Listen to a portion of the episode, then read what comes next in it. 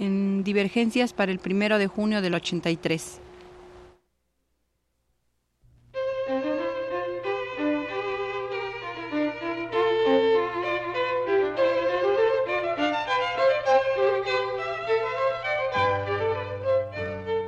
Divergencias. Programa a cargo de Margot Glantz.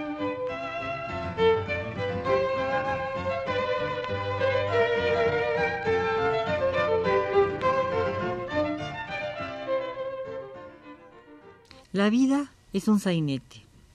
De niña yo leía folletones o folletines y me encantaba. Claro, ¿cómo no habían de encantarme si podía yo evadirme de la vida cotidiana? Literatura escapista y más cuando el protagonista de una de mis novelas favoritas era opiómano. Pues sí, el conde de Montecristo olvida su dolor y prepara su venganza entre píldoras de láudano y fumadas de chabuqui, y de repente olvida oye músicas de ángeles y baila con uríes coránicas.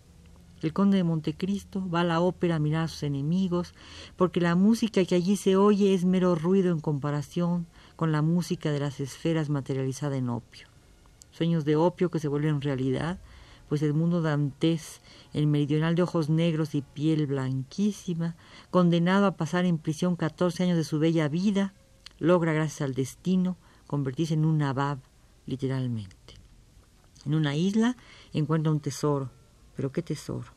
Los diamantes florecen como papas enterradas en lo más profundo de la tierra y los lingotes de oro pueden trasladarse de país en país por medio de barcos ligeros que esconden en sus entrañas secretos escondidos entre las maderas de la arboladura.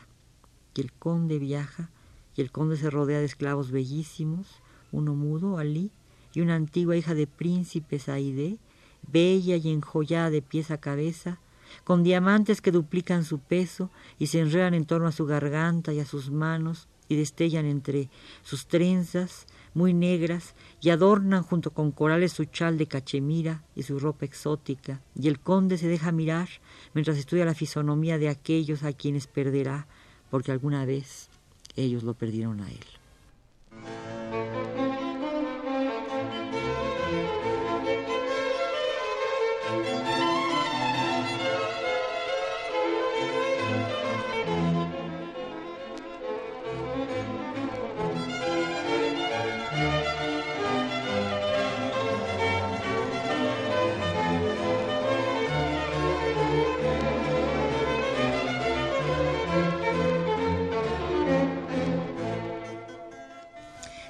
Dantes no hubiera sido encarcelado, nunca se hubiese convertido en el ángel exterminador, pálido como vampiro y enigmático como, como Cagliostro. Orientalismo y exotismo van unidos naturalmente.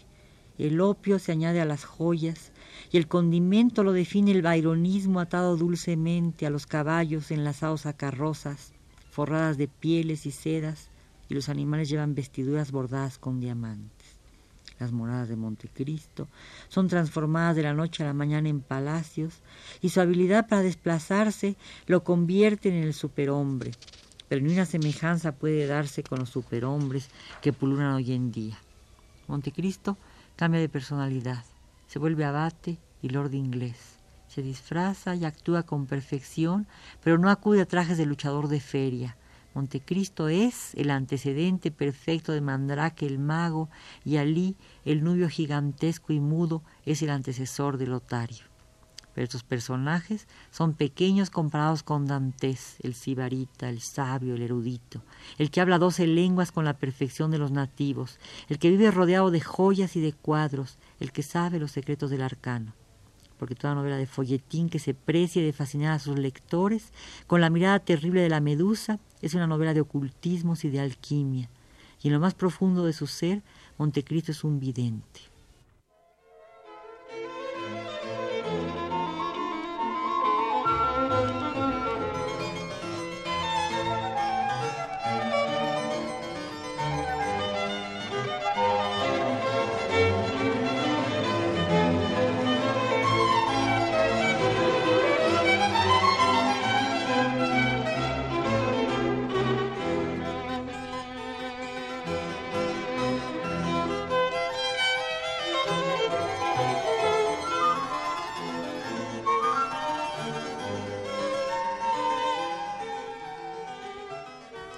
Hombre que ha estudiado para la venganza. Los personajes que Montecristo pierde están en la más alta fase de la rueda y desde la altura son precipitados hasta abajo con el vértigo correspondiente, porque Dantes les ha permitido madurar, estar a punto para que su venganza sea más sublime. La ruina es quizá la más horrible de las tragedias, quizá peor aún que la muerte, aunque los ambiciosos son a la vez asesinos. El refinamiento es perfectible y la máxima simpleza es la máxima perfección. Los granujas habituales en los misterios de París o en los libros de Rocambole aparecen apenas en estas páginas aristocráticas. Las miserias de París se soslayan y se realzan sus mundanidades y su lujo. Montecristo es un vengador exquisito.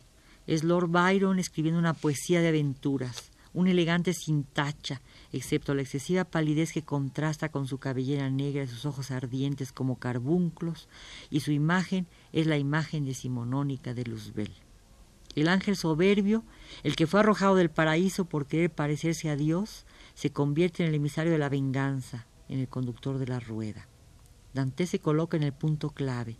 Desde allí maneja los destinos de quienes destruyeron el suyo, o mejor, de quienes lo hicieron posible, de quienes le dieron carácter de personaje de folletín. Sin ellos, Dantes hubiera sido simple capitán de barco, eficaz en los manejos de una nave mercante que transporta cochinilla y anil, esperado en casa o en puerto por una joven bella y de ojos negros, tan meridional y tan agitanada como él.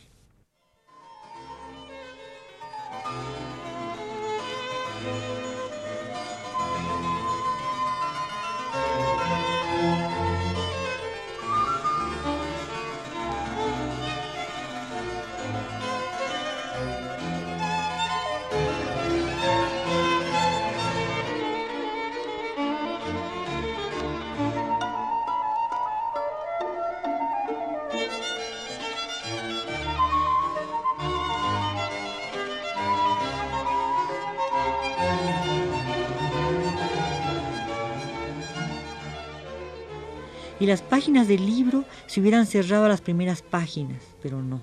Dantes es traicionado. Un grupo de malvados se combina para perderlo para siempre, al menos lo creen ellos, y Dantes pierde a su amada, a su padre y a su barco. Danglars, el ambicioso, se noblece y se abarca. Se vuelve el banquero más importante de París, Villefort.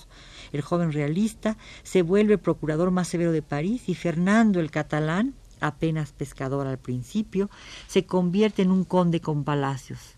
Los buenos, en cambio, han sido desbarrancados por fortuna. Montecristo llega a tiempo para salvar a los buenos y para perder a los malos.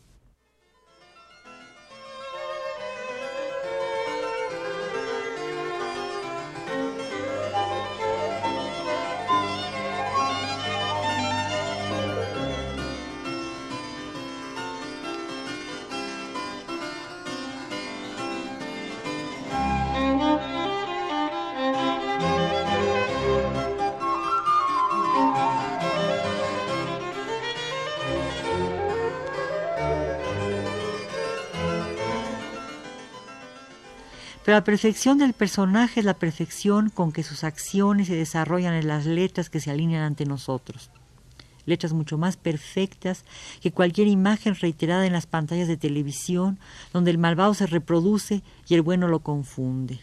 La simpleza con que los acontecimientos se resuelven en la pantalla y los estereotipos con que los dibujantes resuelven las peripecias de nuestro vengador descuartizan al personaje y minimizan a su autor.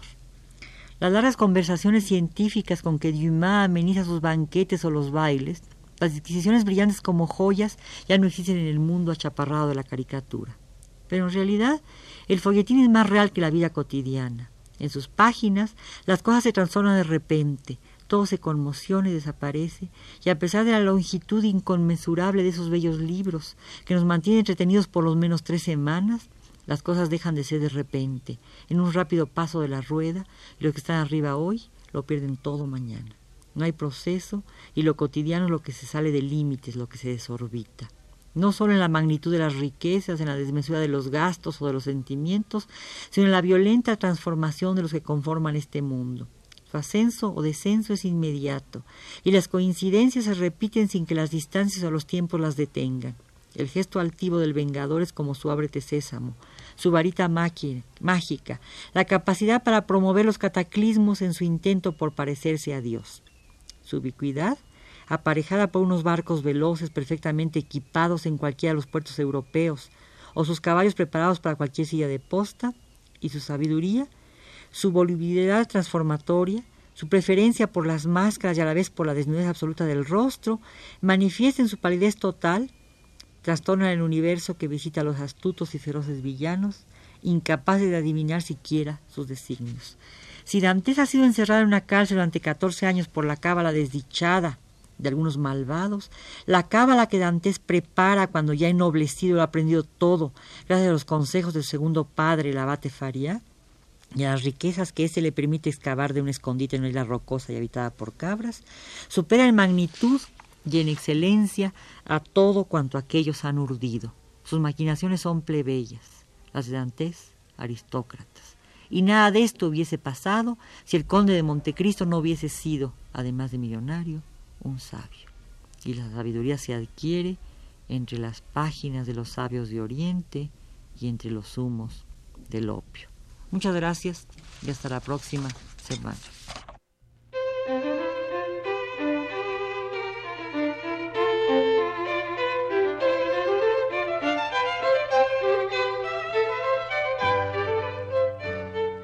Divergencias. Programa a cargo de Margot Glantz.